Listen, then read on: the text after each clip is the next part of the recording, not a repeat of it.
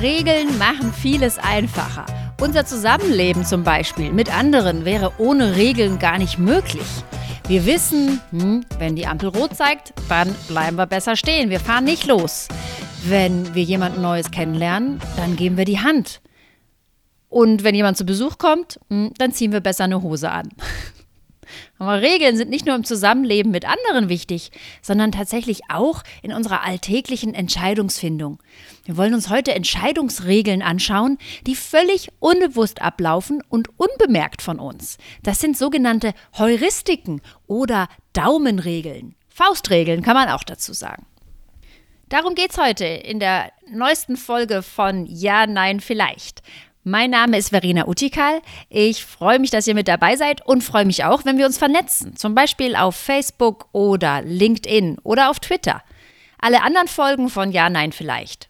Die bisherigen und auch die nächsten findet ihr überall dort, wo es Podcasts gibt. Zum Beispiel in der NTV-App oder bei Audio Now.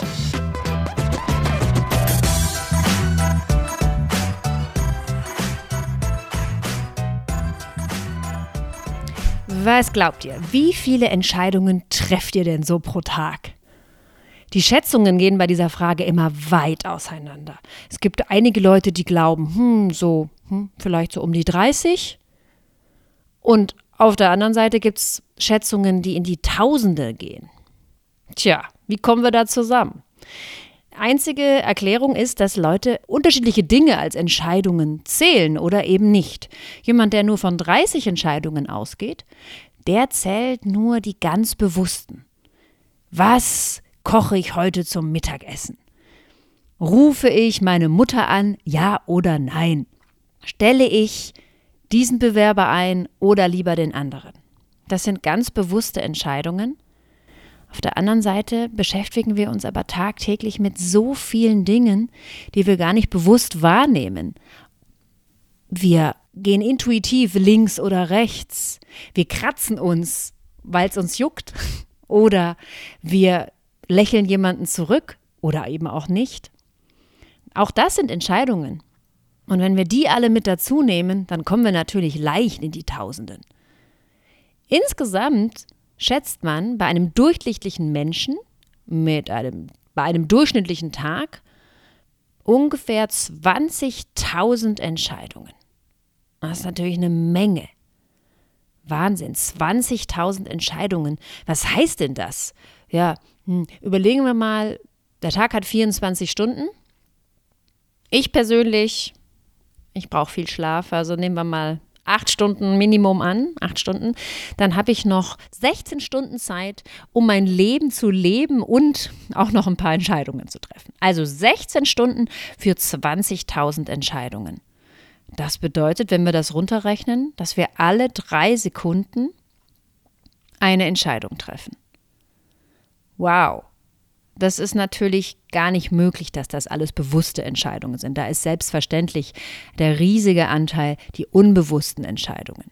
Denn das würden wir kognitiv überhaupt nicht packen. Stellt euch das vor, alle drei Sekunden wirklich eine bewusste Entscheidung, da wären wir gar nicht mehr lebensfähig. Und das heißt, wir haben diesen richtig coolen Trick, den die Evolution uns bereitet hat, oder, dass wir Entscheidungen abgeben können, die wir nicht mehr kognitiv lösen, sondern unterbewusst.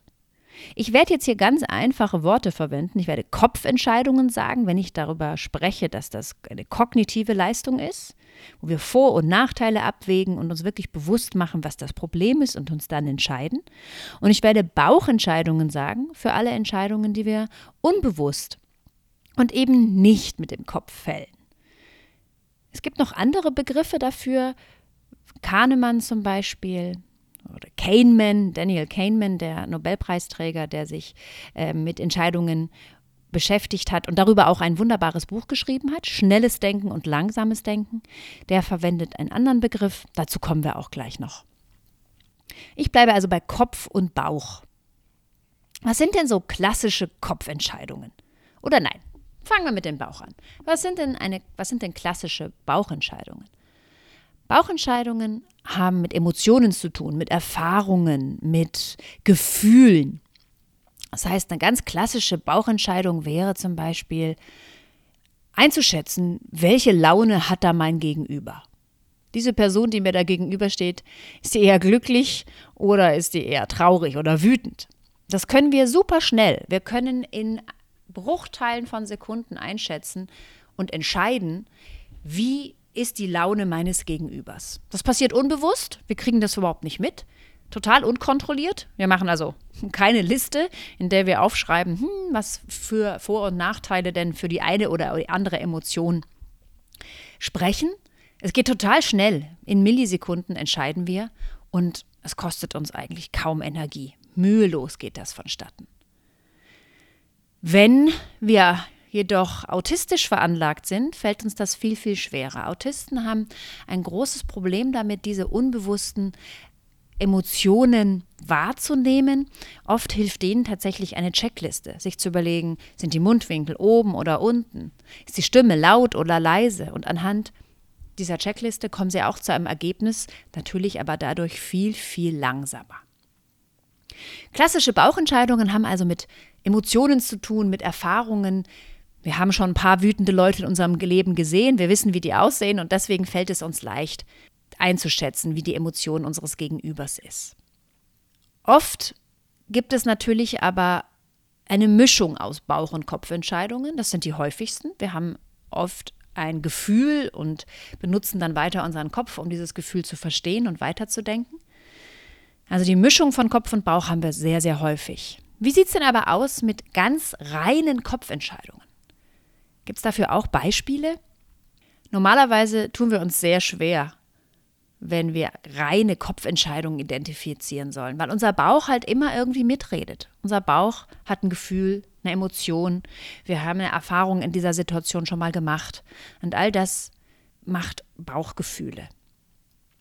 Aber eine ganz klassische, ein ganz klassisches Beispiel für eine reine Kopfentscheidung wäre zum Beispiel, entscheide, ob 17 mal 24 gleich 1000 ist.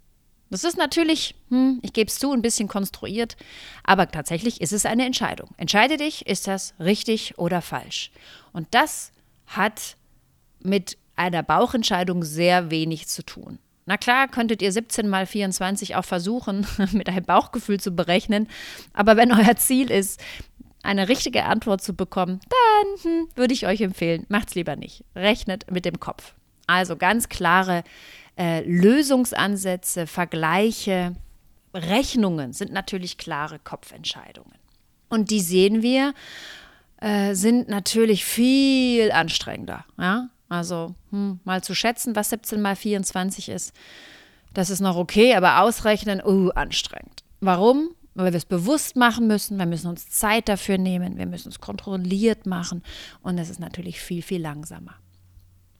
Diese Anstrengungen, die mit Kopfentscheidungen verbunden sind, die sind genau der Grund dafür, warum wir immer versuchen, Kopfentscheidungen zu vermeiden und sie lieber an den Bauch abzugeben. Das ist evolutorisch ganz einfach zu erklären. Früher, als wir noch jede Kalorien sparen mussten, das ist heute vielleicht weniger der Fall, aber als wir tatsächlich früher versucht haben, so energiesparend wie möglich zu leben, damit wir länger leben können, war das ganz vernünftig, Anstrengungen zu vermeiden und eben auch anstrengende Entscheidungen zu vermeiden. Nicht nur schnelle Sprints möglichst selten zu machen, sondern eben auch geistige Sprints möglichst selten zu haben. Das bedeutet, dass wir energiesparend leben konnten. Und so konnten wir aufgrund unseres Erfahrungsschatzes einfach überlegen, hm, waren wir schon mal in einer ähnlichen Situation? Und wenn ja, dann lassen wir es unserem Bauch machen. Und so können wir Kopf- und Bauchentscheidungen evolutorisch auch gut verstehen. Ich habe gerade schon gesagt, es gibt ein sehr interessantes Buch von Daniel Kahnemann, Daniel Kahneman eigentlich. Er ist Psychologe und ist einer der den Nobelpreis für Wirtschaftswissenschaften gewonnen hat.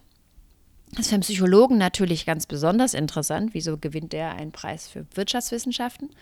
Aber das liegt daran, dass Psychologen und Ökonomen mittlerweile in sehr ähnlichen Forsch Forschungsfeldern arbeiten.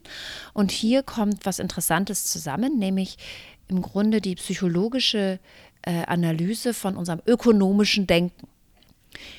Das Buch heißt Schnelles Denken, langsames Denken. Und da seht ihr schon, das passt perfekt zu der Erklärung, die ich gerade gegeben habe, wie Bauchentscheidungen und Kopfentscheidungen sich unterscheiden. Schnelles Denken, das wäre natürlich in dem Fall der Bauch, ja, schnell, mühelos, unbewusst.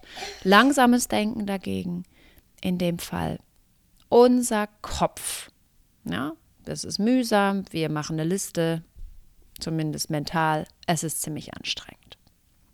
Menschen sind natürlich unterschiedlich in ihren Bauch- und Kopfentscheidungshäufigkeiten. Es gibt Leute, die ihren, benutzen ihren Bauch viel, viel häufiger.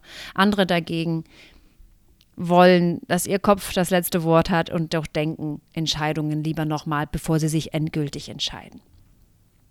Was ich denjenigen mit auf den Weg geben möchte, denjenigen, die, die ihrem Bauch nicht trauen und lieber alles noch einmal durchdenken, sind zwei Dinge. Nummer eins, Kopfentscheidungen sind anstrengend. Natürlich. Und das ist ein Grund, warum es Sinn macht, viel häufiger den Bauch zu benutzen, denn dann habt ihr Zeit zum Leben. Und Nummer zwei, das ist das Argument, das mich mehr überzeugen würde, denn tatsächlich, ich muss ehrlich sagen, ich bin auch ein Kopfmensch.